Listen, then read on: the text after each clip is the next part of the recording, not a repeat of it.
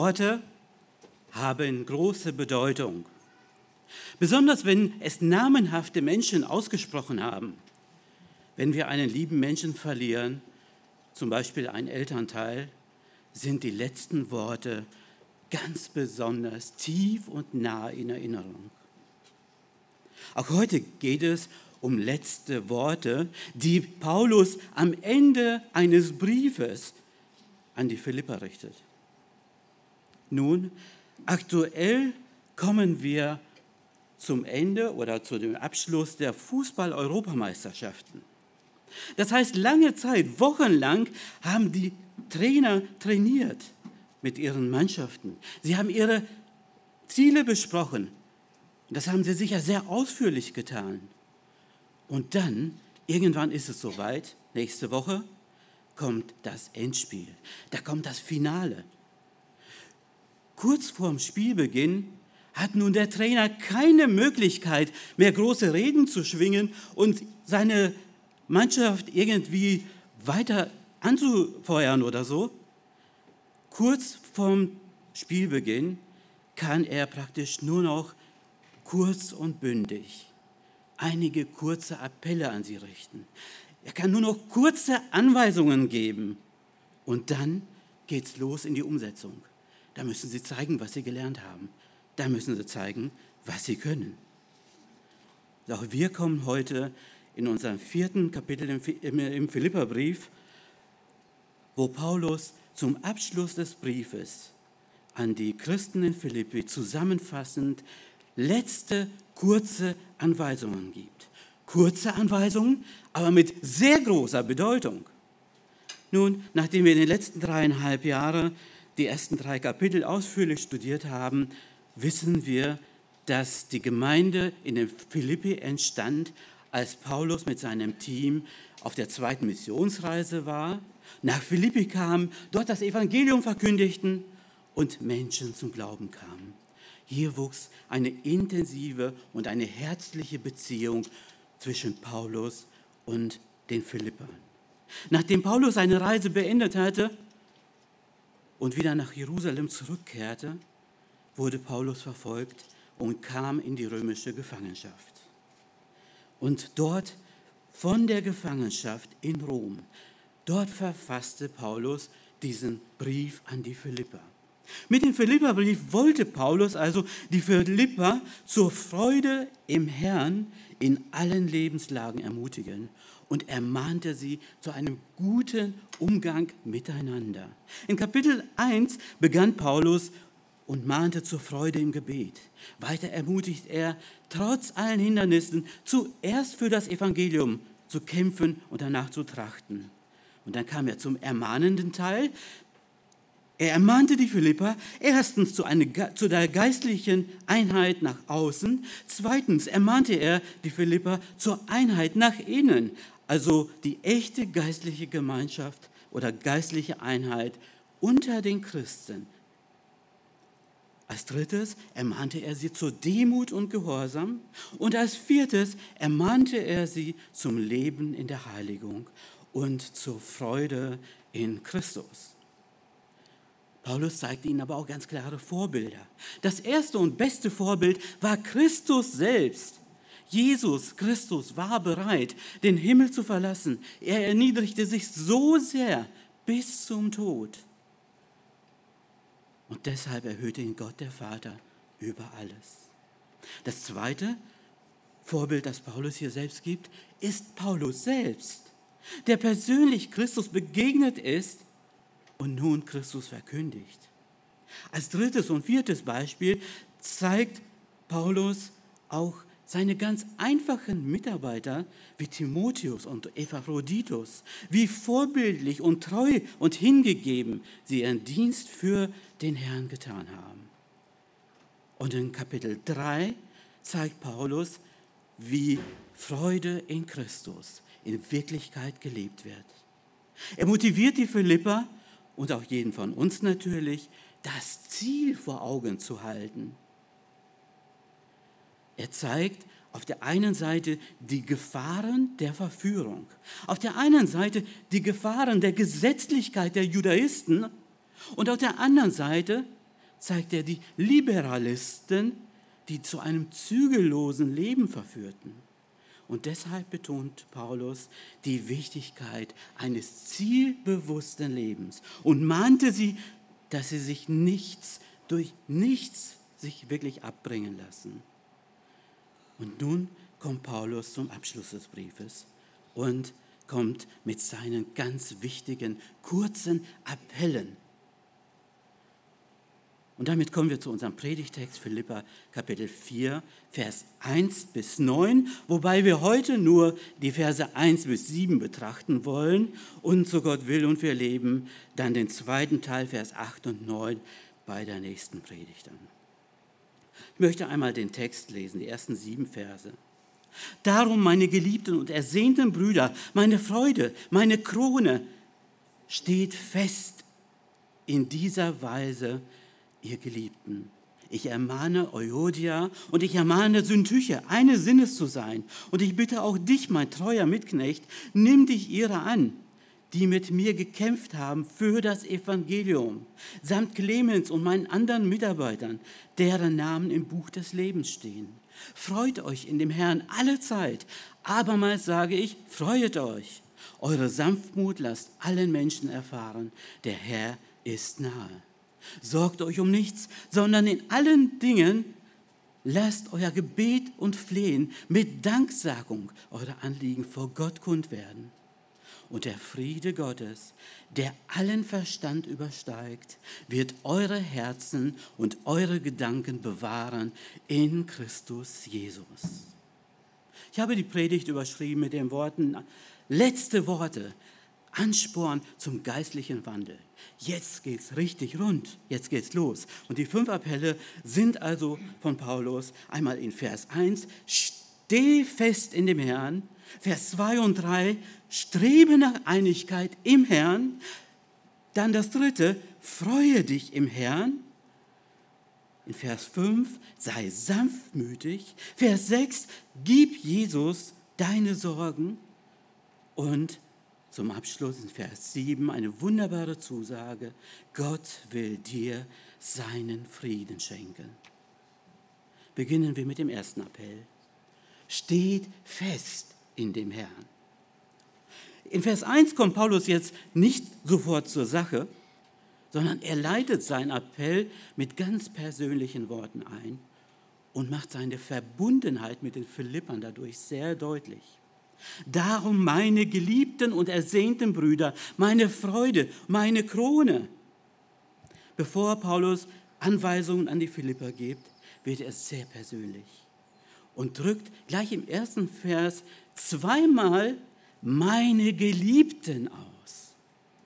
Nun, woher denn diese ganz extreme Zuneigung? Wenn wir über Geliebte reden, dann haben wir doch eine ganz bestimmte Person meistens im Visier, die wir ganz herzlich lieben.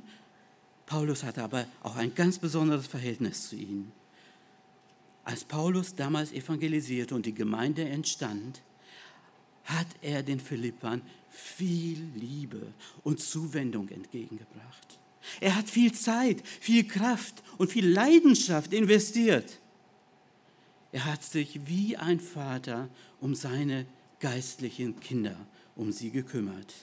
Im Gegenzug hatten die Philipper ihn auch so richtig lieb gewonnen. Sie hatten ein Vertrauen an ihn gewonnen und schätzten Paulus und seinen Dienst so sehr, dass sie auf seinen weiteren Reisen bereit waren, ihn zu unterstützen und auch ihr Guthaben bereit waren, mit ihm zu teilen. Der nächste Begriff, den Paulus hier gebraucht, ist meine ersehnten Brüder. Paulus hat eine Sehnsucht nach den Philippern, nachdem er lange Zeit von ihnen weg war. Von der Gemeindegründung in Philippi bis zu diesem Zeitpunkt, wo Paulus den Brief geschrieben hat, sind inzwischen circa zehn Jahre vergangen.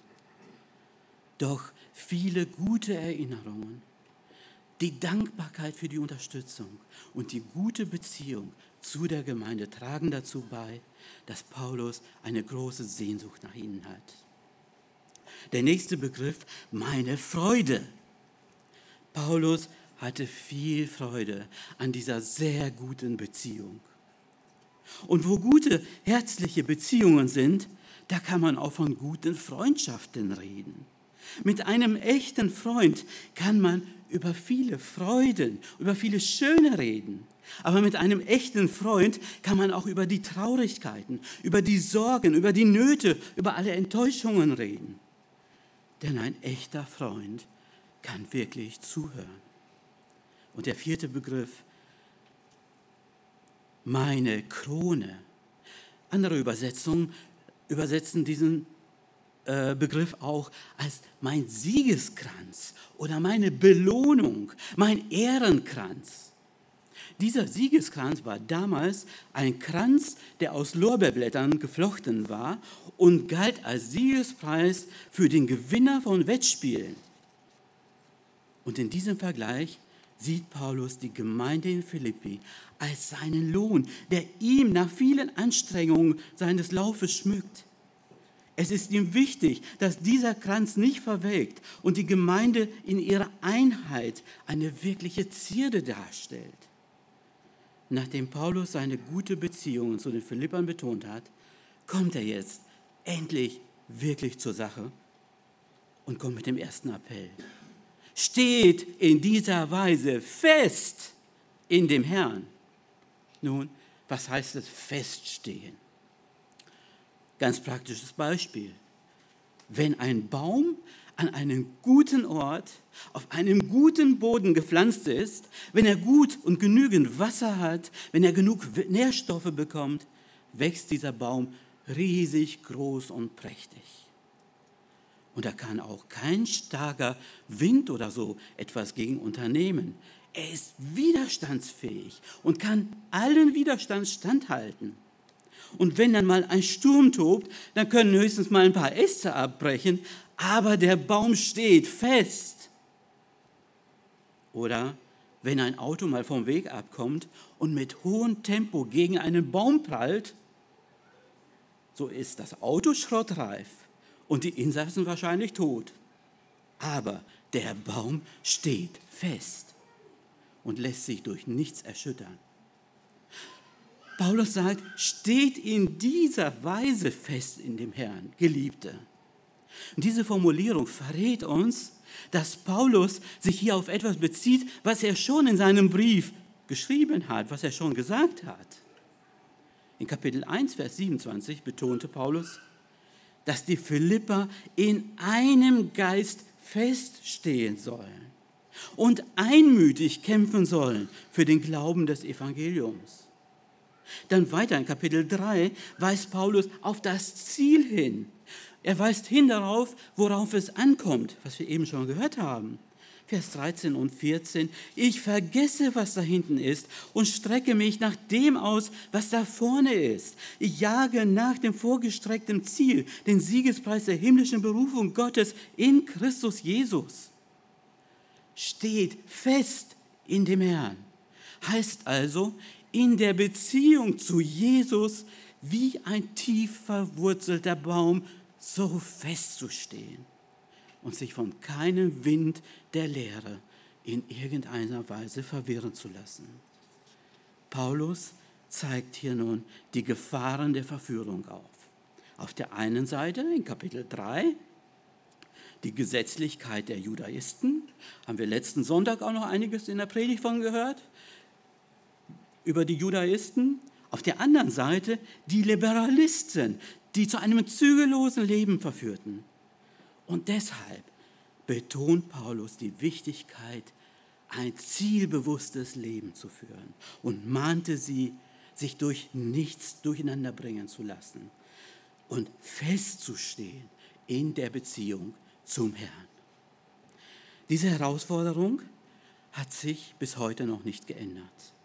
Damals waren die Judaisten mit ihrer Gesetzlichkeit das Problem. Heute sind das verschiedene Religionen mit vielen verschiedenen Ritualen. Auf der anderen Seite haben wir es auch heute, selbst in vielen freien Kirchen, haben wir das Problem mit dem liberalen Evangelium. wo jeder tut und glaubt, was er für richtig hält. Oder auch die, das postmoderne Evangelium, das die Menschen zu christlicheren Menschen transformieren will. Dieses Wort möchte er auch an uns richten und uns dazu bringen, ein klares Nein für die Sünde und die Welt zu haben und ein klares Ja alleine für eine enge Beziehung mit Gott zu finden. Dass auch wir mit Paulus sagen können, es gibt nur diesen einen Weg. Ich vergesse, was da hinten ist und strecke mich nur aus nach dem, was vorne ist und jage nach dem vorgestreckten Ziel, den Siegespreis der himmlischen Berufung Gottes in Christus Jesus. Steht fest, heißt also auch für uns heute. Wie ein tief verwurzelter Baum in Christus festzustehen. Und das heißt, wir brauchen feste Nahrung. Wir brauchen geistliche Nahrung. Und das ist das Wort Gottes. Wir brauchen das Wort Gottes. Wir brauchen richtiges Schwarzbrot. Sonst können wir nicht bestehen. Nicht nur zwischendurch mal ein Gottesdienst und vielleicht noch ein paar Veranstaltungen. Das ist für unser geistliches wenig, für unser geistliches Leben weitaus zu wenig. Wir brauchen viel mehr. Wir brauchen täglich und immer wiederkehrend feste Speise. In unserem Leben kommen wir auch nicht am Tag mit einem Schälchen Cornflakes aus. Wir brauchen den ganzen Tag immer wieder kräftige Nahrung. Und genauso sollen wir auch im Gotteswort leben, es zu uns nehmen und fest und stark werden. Gottes Wort soll uns den ganzen Tag beschäftigen und uns in der Beziehung zu Jesus festigen, damit wir feststehen. Wir kommen zum zweiten Appell. Ich ermahne Euodia und ich ermahne Syntyche, eines Sinnes zu sein im Herrn. Und ich ermahne auch dich, mein treuer Mitknecht, nimm dich ihrer an, die mit mir gekämpft haben für das Evangelium, samt Clemens und meinen übrigen Mitarbeitern, deren Namen im Buch des Lebens sind. Nun, was ist denn hier passiert? Ein Streit zwischen zwei Frauen im Mitarbeiterteam der Gemeinde in Philippi? Das kann doch wohl nicht wahr sein. Aber leider ist es so. Da sind also in diesem Mitarbeiterteam einmal die zwei Frauen, Euodia und Syntyche. Dann spricht er von einem Mitknecht oder einem Jochgenosse von Paulus. Das heißt, es war eine Person, der Name ist leider nicht genannt, aber es war eine Person, die mit Paulus eng zusammengearbeitet hat, die Hand in Hand bei der Gemeindegründung in Philippi wirklich intensiv zusammengearbeitet haben und viel Vertrauen ineinander hatten. Und dann ist weiter noch von einem Clemens und weitere übrige Mitarbeiter die, äh, die Rede, von denen wir auch keine Namen oder weitere Hintergründe erfahren. Paulus aber kannte diese Mitarbeiter schon aus der Zeit, als er bei der Gemeindegründung dort war. Und Paulus gibt diesen Mitarbeitern ein sehr gutes Zeugnis. Er sagt, die mit mir gekämpft haben für, das, für den Glauben des Evangeliums. Das heißt, diese Mitarbeiter hatten mit Paulus viel Durchhaltevermögen gezeigt und trotz all der Widerstände haben sie eine gute und geistliche Arbeit geleistet. Weiter sagt Paulus, deren Namen im Buch des Lebens stehen. Das heißt, diese Mitarbeiter sind echte und wiedergeborene Kinder Gottes, die Jesus von Herzen lieb haben und hingegeben ihm dienen. Und das sind Menschen und Mitarbeiter, die auch in der Ewigkeit bei Jesus im Himmel sein werden. Und nun, zehn Jahre später, ist Paulus in der römischen Gefangenschaft, weit weg von Philippi und erfährt von diesem Streit von den beiden Frauen. Christen, Kinder Gottes, seine Mitarbeiter, seine lieben guten Mitarbeiter streiten sich miteinander. Welch ein schlechtes Zeugnis für die Welt. Und Gottes Ehre wird dadurch total in den Schmutz gezogen. Das tut weh. Und deshalb ermahnt Paulus die beiden Frauen sehr, sehr eindringlich, friedfertig zu sein und sagt, ich ermahne Euodia und ich ermahne Syntyche, eines Sinnes zu sein in dem Herrn. Paulus nennt jede Frau ganz persönlich und einzeln. Er spricht sie persönlich an. Ich ermahne Syntyche und ich ermahne Euodia, dass sie im Herrn eines Sinnes sein sollen. Es scheint also ein sachliches Problem zu sein, wo keiner von diesen beiden Frauen bereit ist, ihren Standpunkt aufzugeben. Jede besteht auf ihrem Recht.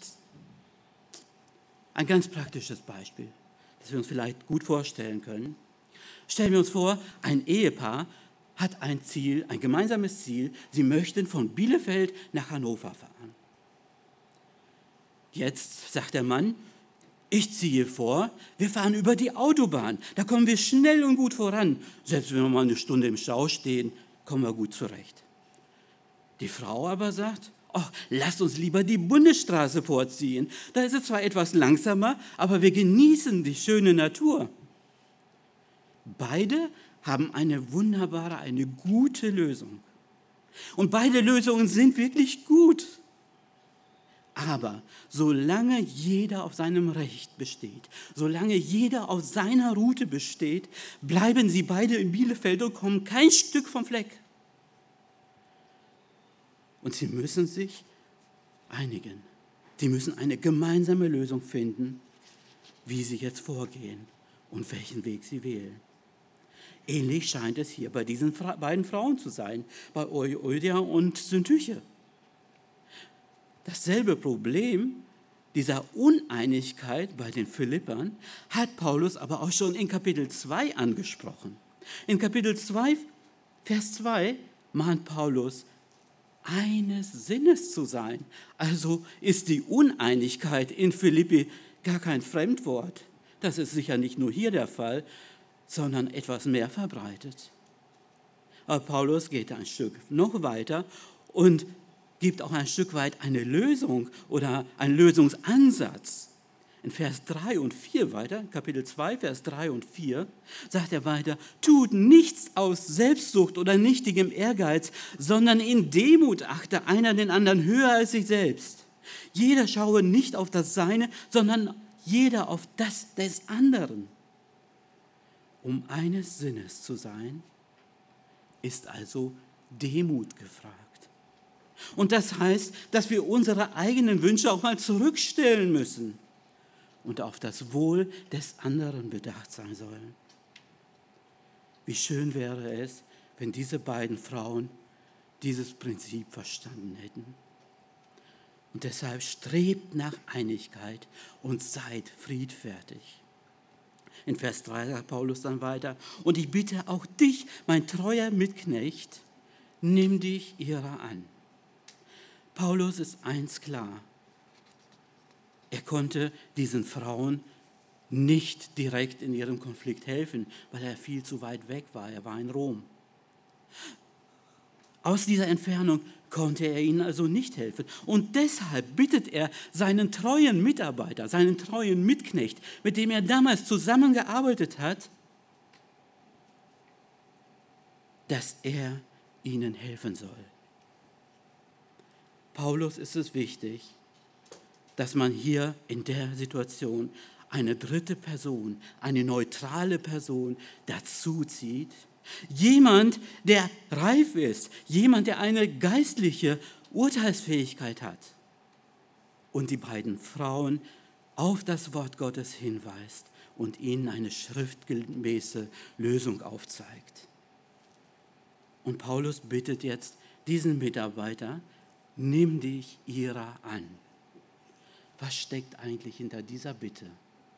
Nimm dich ihrer an. Nimm dir Zeit und höre ihnen zu. Lass dich vom Geist Gottes leiten und lass Gottes Geist dir sagen, was du tun sollst. und begleite die beiden auf dem Weg zur Buße, auf dem Weg zur Vergebung, auf dem Weg zur Versöhnung, auf dem Weg zum Frieden mit Gott und so zur Einigkeit in Christus. Nimm dich ihrer an. Das ist echte biblische Seelsorge. In beiden Versen ermutigt Paulus uns also, strebe nach Einheit und sei selbst friedfertig. Und auf der anderen Seite strebe nach Einheit und sei ein Friedensstifter. Hilf anderen, Frieden zu haben. Auch wir sollen und wollen aus diesem Wort auch heute Morgen lernen und praktizieren oder praktisch umsetzen. Auch als Kinder Gottes sind wir nur Menschen. Und jeder von uns ist in der Lage zu sündigen. Wir sind in der Lage, uns gegenseitig zu verletzen. Und wir verstehen uns längst nicht immer. Gottes Wort ermahnt auch uns zu einem geistlichen Wandel. Strebt nach der Einigkeit und seid friedfertig. Die Lösung haben wir gelesen in Philippa 2, Vers 3. Tut nichts aus Selbstsucht oder aus nichtigem Ehrgeiz, sondern in Demut achte einer den anderen höher als sich selbst, indem wir unsere Wünsche bereit sind, auch mal zurückzustecken. Jeder schaue nicht auf das Seine, sondern auf das des anderen, wenn wir auf das Wohl des anderen bedacht sind. Und die nächste Anwendung, strebe nach Einigkeit und sei ein Friedensstifter. Oh, wenn wir doch einmal unsere Augen aufmachen würden und unsere Not um uns herum sehen würden. Da ist so viel Not um uns herum, so viele Spannungen, Uneinigkeiten unter Geschwistern, Not in den Ehen, in den Familien, unter den Kindern, Not im, um, in der, im gesamten Umfeld, wo wir sind, in der Nachbarschaft, in der Schule, am Arbeitsplatz, im Freundeskreis, in der Gemeinde, unter Mitarbeitern, wo auch immer wir sind. Es ist so viel Not da. Und auch unser Auftrag ist, sei ein Friedensstifter. Wie sollen wir das denn tun? Paulus gibt uns den Auftrag, steh ihnen bei. Nimm dir Zeit und höre genau zu. Lass dich vom Geist Gottes leiten, was jetzt zu tun ist. Und hör auf die Stimme des Geistes. Und begleite diese Hilfesuchenden auf dem Weg zur Buße. Begleite sie auf dem Weg zur Vergebung, zu der Versöhnung, zum Frieden mit Gott und zur Einigkeit in Christus. Wir kommen zu unserem dritten Appell in Vers 4. Freut euch in dem Herrn alle Zeit. Abermals sage ich, freut euch. Wie verstehen wir Freude? Wenn wir jetzt mal schon die kleinen Kinder mal fragen würden, was sie unter Freude verstehen, würden wir sicher so die ganz einfache Art und Weise hören, Freude ist ein Glücklichsein über etwas Schönes, über ein Geschenk, über gute Noten, gute Zeugnisse, gerade jetzt, wo die Zeugnisse da waren. Das Bibellexikon erklärt die Freude noch etwas intensiver.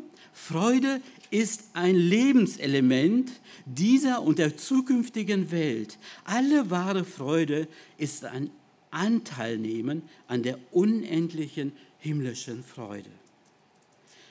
Ja, wir freuen uns und sind begeistert, wenn wir über Gottes unfassbare Eigenschaften und über sein Wirken staunen können. Das macht uns froh.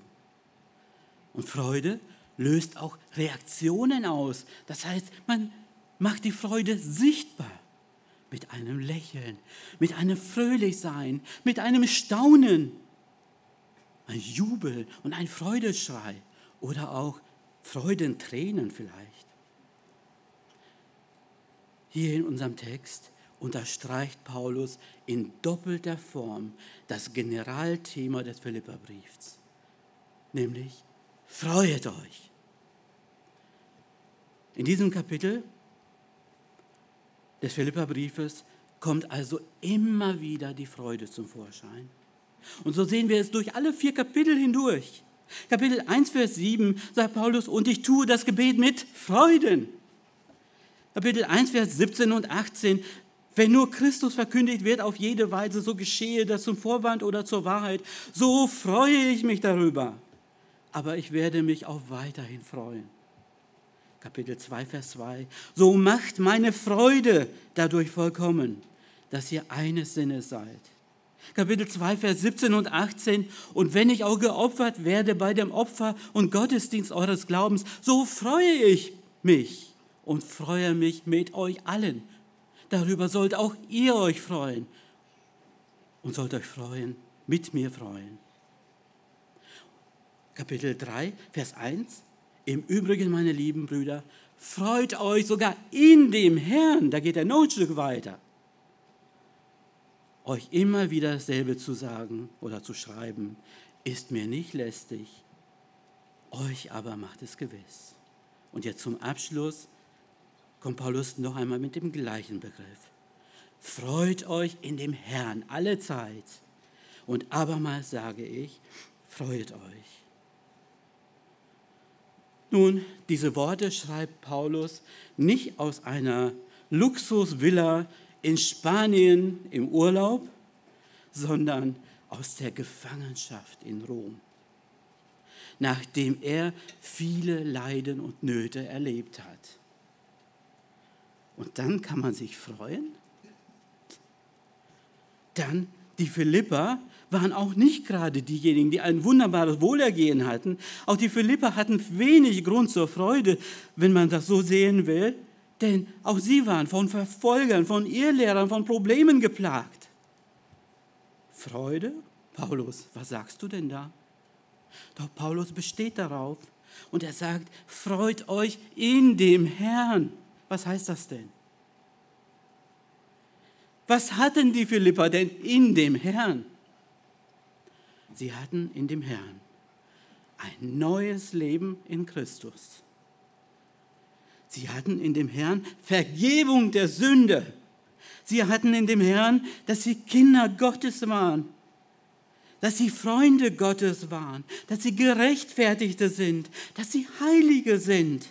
Sie haben Anteil an der Fülle von Christus. Ja, Kinder Gottes sind Königskinder.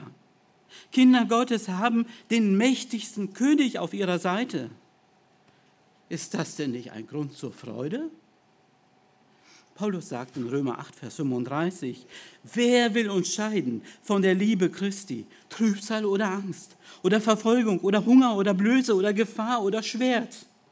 Weiter in Vers 38, 39, denn ich bin gewiss, dass weder Tod noch Leben, weder Engel noch Mächte, noch Gewalten, noch Gegenwärtiges, noch Zukünftiges, weder Hohes noch Tiefes, noch eine andere Kreatur uns kann scheiden von der Liebe Gottes, die in Christus Jesus ist, unserem Herrn.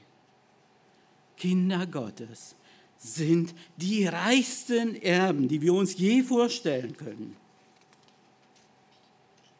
Denn dieses Erbe ist nicht hier auf der Erde, sondern in Ewigkeit im Himmel. Und deshalb haben Kinder Gottes jeden Grund zur Freude.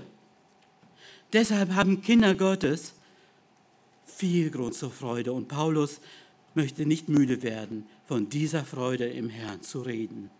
Ja, diese Gewissheit im Herrn zu sein, führt uns zur Freude in dem Herrn.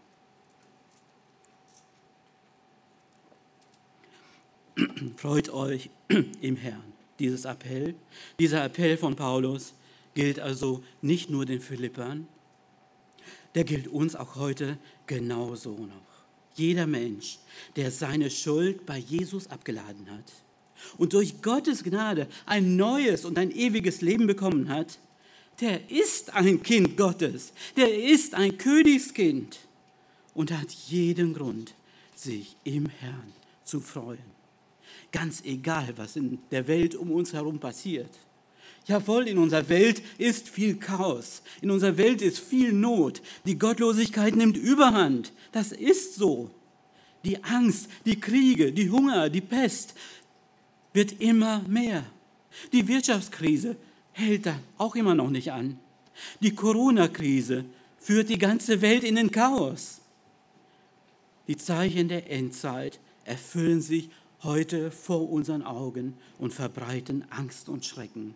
Und so könnten wir die Nöte, die wir heute haben, immer weiter noch aufzählen. Aber Kinder Gottes haben eine ewige Hoffnung, nämlich bei dem Herrn zu sein in aller Ewigkeit. Und deshalb haben auch wir jeden Grund, uns in Christus zu freuen und in ihm sicher und geborgen zu sein. Und damit kommen wir zu unserem nächsten Appell, zu dem Vers 5. Eure Sanftmut lasst allen Menschen erfahren, der Herr ist nahe. Andere Übersetzungen äh, erklären das vielleicht etwas intensiver, dass man vielleicht noch etwas besser verstehen kann. Zum Beispiel sagt eine andere Übersetzung, seid freundlich im Umgang, im Umgang mit allen Menschen. Oder alle Menschen sollen eure Güte und Freundlichkeit erfahren. Oder lasst alle Menschen sehen, wie herzlich und freundlich ihr seid. Eine weitere Übersetzung oder mehrere, eure Milde oder eure Güte, eure Lindigkeit, euer bescheidenes, lindes Wesen, lasst kund werden allen Menschen. Lindigkeit kommt von Schmerzlinder. Wie ein schmerzmilderndes Mittel wirkt eine milde Verhaltensweise und wirkt friedfertig und unstreitbar und wirkt gut und gütig und wirkt friedlich und friedsam. Ein Mensch, der mildernd oder der lindernd wirkt, kann viel eher in einer schlichtenden Funktion bei Streit und Auseinandersetzungen auch äh, gebraucht werden. Dieses sanftmütige Wesen zeigt sich durch Barmherzigkeit aus, durch Nachsicht aus. Nachsicht oder Barmherzigkeit auch mit dem Fehler und Versagen anderer Menschen. Je älter ich werde und dann zurückschaue auf das vergangene Leben, merke ich, wie viel ich doch gesündigt und versagt habe und meinem Herrn dadurch verunehrt habe desto mehr erkenne ich immer wieder, wie gnädig und gütig Gott ist, der so viel Geduld mit mir hat, der mir so geduldig nachgeht, der mir meine Fehler aufzeigt und mich zur Umkehr ruft. wenn ich dann endlich so weit bin und umkehre, nimmt er mich an und beschenkt mich mit seiner unendlich großen Liebe. Wie viel mehr sollten wir großzügig sein miteinander, mit unserem Nächsten und uns einander mit Sanftmut, mit Güte, mit Herzlichkeit, mit Freundlichkeit, mit Milde und viel Demut begegnen. Dann fügt Paulus noch einen Satz hinzu. Der Herr ist nahe. Dieser Zwischenruf dient zur Begründung oder zur Bekräftigung. Wenn das Kommen des Herrn so nahe ist, dann heißt das, wir haben nur noch wenig Zeit, einander Gutes zu tun, einander Barmherzigkeit zu erweisen. Und deshalb mahnt Paulus den Philippern und auch an jeden von uns heute, der Herr ist nahe, er wird bald kommen. Und deshalb nutze die letzten Zeiten und Gelegenheiten, um einander Gutes zu tun. Sanftmut, Herzlichkeit und Milde zu leben. Auch wir heute leben in einer rauen Gesellschaft, wo von Sanftmut nicht viel die Rede ist. Da ist Sanftmut ein Fremdwort. Und trotzdem ist es unsere Verantwortung als Christen, als Kinder Gottes, die Liebe Christi zu verkündigen und sie mit unserem Leben zu auszudrücken und zu unterstreichen. Auch uns gilt, eure Sanftmut lasst allen Menschen erfahren, der Herr ist nahe. Wie sieht es in unserem ganz persönlichen Alltag aus? Welches Zeugnis hinterlassen wir in unseren Ehen, in unseren Familien, in unserer Nachbarschaft, in der Schule, am Arbeitsplatz, im Freundeskreis, in der Gemeinde, im Umfeld, da wo Gott uns jeden Tag hinstellt? Sieht man die Liebe und die Sanftmut Christi in unserem alltäglichen Leben? Wird Gott durch unser Dasein wirklich geehrt? Gott möchte, dass wir in uns gehen, dass wir einmal anfangen zu reflektieren, dass wir uns prüfen und unsere Fehler eingestehen und sie korrigieren und nicht mehr in dieser alten Verhaltensweise weiterfahren. Und damit kommen wir zu unserem fünften und letzten Appell für heute. Gib Jesus deine Sorgen. Vers 6. Sorgt euch um nichts, sondern in allen Dingen lasst euer Ge eure in allen Dingen lasst euer Gebet und Flehen mit Danksagung eure Anliegen vor Gott kund werden. Sorgt euch um nichts. Das hört sich sehr einfach an. Wie meint Paulus denn diese Aussage? Ist Gott denn einfach ein Automat, in dem wir unsere Wünsche und Bitten immer mal reinschmeißen und er erfüllt immer, immer wieder alles? Kann das wirklich so sein? Kann das so einfach sein? Nein, das geht natürlich nicht. Gott hat uns Menschen Verantwortungen geschenkt. Er hat uns Verantwortungen übergeben, wofür wir auch einen Teil dazu beitragen sollen, wofür wir Sorge zu tragen haben. Gott möchte, dass wir für das Nötige sorgen, solange es in unseren Möglichkeiten liegt. Er möchte, dass wir die Dinge, die er uns anvertraut, verwalten, die er uns gegeben hat. Und da heißt es, wenn unser Kühlschrank leer ist, dann sollen wir einkaufen. Und wenn unser Konto leer ist, dann sollen wir arbeiten gehen und zusehen, dass wir das nötige Geld verdienen. Paulus selbst sagt, er ist nämlich ein sehr gutes Vorbild darin, in 2. Thessalonicher 3, Vers 7 und 8. Ihr wisst selbst, wie ihr uns nachahmen sollt. Denn wir haben nicht unordentlich bei euch gelebt. Wir haben auch nicht umsonst bei euch oder bei jemand Brot gegessen, sondern mit Mühe und Anstrengung haben wir Tag und Nacht gearbeitet und niemand von euch zur Last zu fallen. Wenn Gott uns Mittel schenkt, wie die Kraft, Gesundheit, einen Arbeitsplatz, so könnten wir jetzt die Reihe weiterführen, was Gott uns gegeben hat und welche Verantwortung er uns überlassen hat, dann sollen wir dieser Verantwortung gerecht werden. Erst dann, wenn wir vielleicht alt sind oder durch Krankheit nicht mehr in der Lage sind, die Dinge zu versorgen, die wir zu tun haben, dann sind wir auf andere Menschen angewiesen, natürlich. Wenn Paulus sagt, sorgt euch um nichts, dann möchte er uns vielmehr, möchte er vielmehr, dass wir unsere Unfähigkeiten erkennen. Und es gibt so viele Dinge, die wir nicht können. Wir können nicht unsere Krankheiten heilen. Wir können nicht unsere Kinder von allem Bösen nur beschützen und bewahren. Dann müssten wir sie ja ständig nur um uns herum haben. Wir können nicht unsere Lieben, die wir gerne hätten, dass sie sich bekehren. Es ist ein guter Wunsch, aber wir können es nicht machen. Wir müssen es Gott überlassen. Wir können nicht das Denken der Menschen, wir können nicht den Trend der Zeit verändern. Wir können unsere Politik nicht umkrempeln.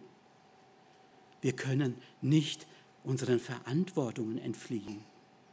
So könnten wir jetzt auch eine ganze Reihe weiter fortführen, was wir alles nicht können. Und wenn wir unsere Unfähigkeit erkennen, dann machen wir uns Sorgen. So, und deshalb motiviert Paulus uns, überlass Jesus deine Sorgen.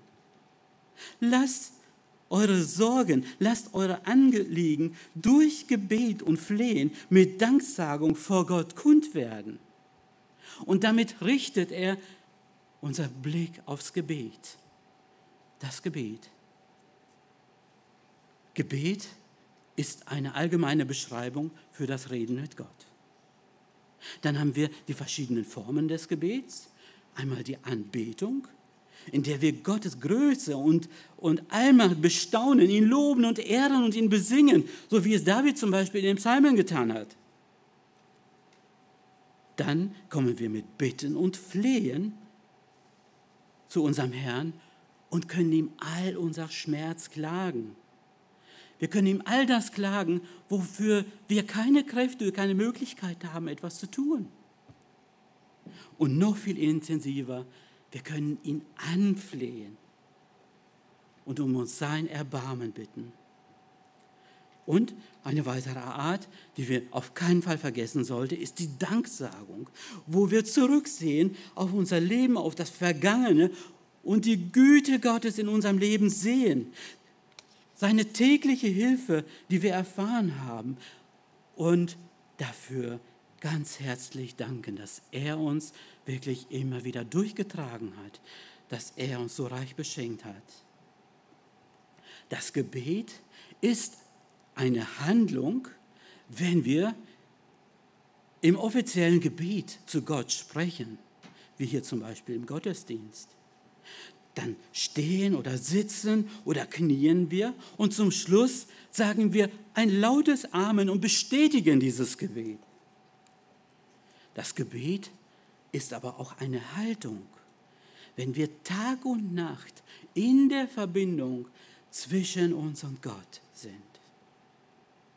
Paulus ermahnt in 1. Thessalonicher 5, Vers 17, betet ohne Unterlass.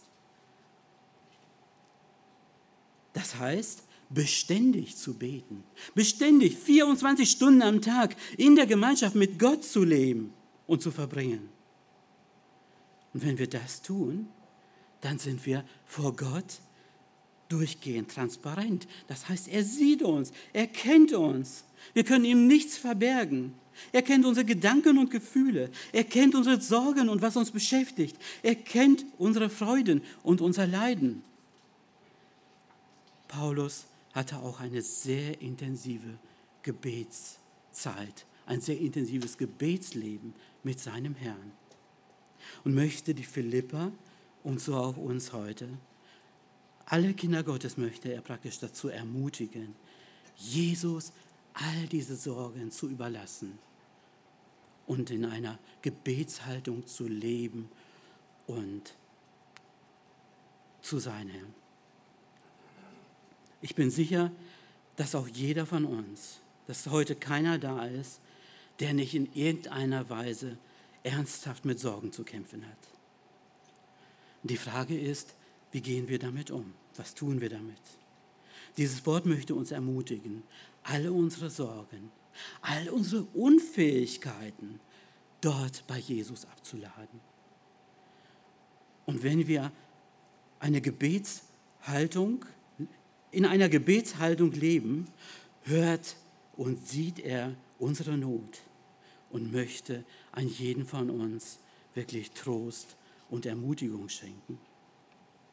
Diese Ermutigung, Jesus immer wieder die Sorgen zu geben, drückt auch ein sehr bekanntes Lied aus von Edmund Simon, Simon Lorenz. Ein altbekanntes Lied, das wir schon über Jahrzehnte kennen.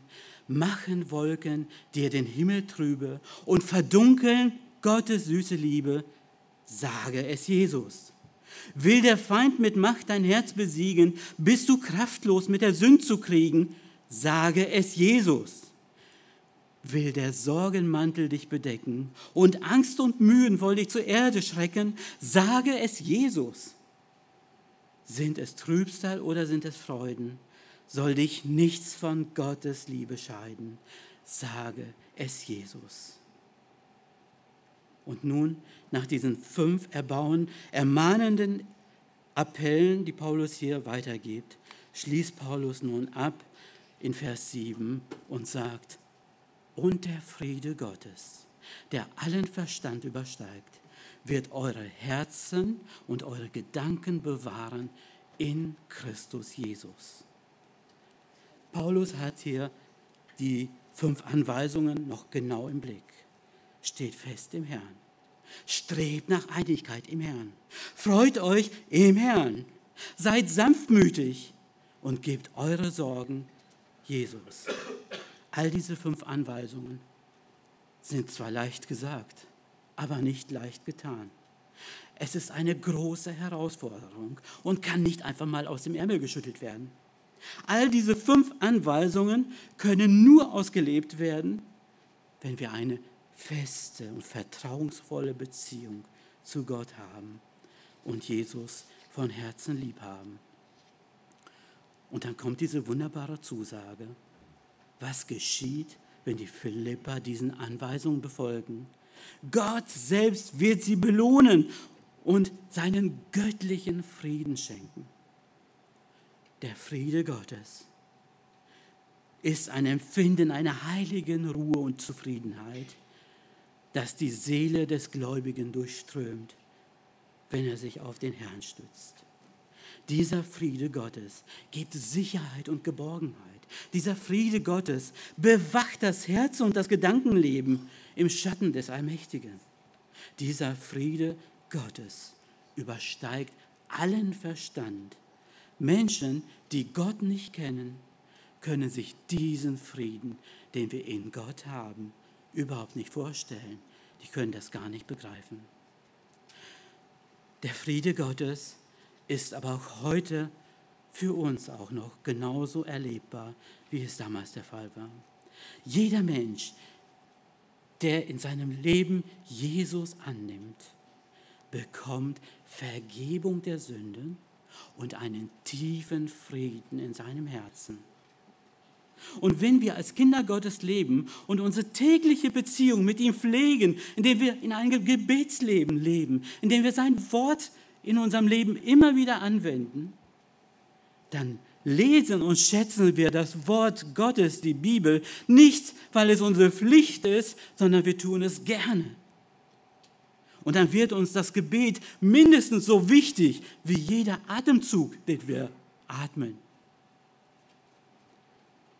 Und wenn wir in Christus leben, werden wir im Wort Gottes verharren. Wir werden fest werden im Wort Gottes. Und unsere Lebensweise wird sich positiv verändern. Und die Menschen, die um uns sind, werden erkennen, dass Christus in unserem Leben ist. Und wir erleben den wahren Frieden Gottes. Dieses Wort des Paulus möchte auch uns heute Morgen einfach wachrütteln, nochmal zum Nachdenken bringen, uns dazu bewegen, unsere Beziehung mit dem Herrn zu überprüfen und zu korrigieren. Bin ich bereit, das, äh, das zu tun und danach zu streben und erlebe ich den Frieden Gottes? In diesen letzten Worten zum Abschluss des Philipperbriefes möchte Paulus also auch uns zu einem geistlichen Wandel anspornen. Steh fest in dem Herrn. Strebe nach der Einheit im Herrn. Freue dich im Herrn. Sei sanftmütig. Gib Jesus deine Sorgen und gib, und gib uns zuletzt, er gibt uns dann zuletzt die wunderbare Zusage. Gott will dir seinen Frieden schenken. Amen. Wir wollen das nächste Lied singen.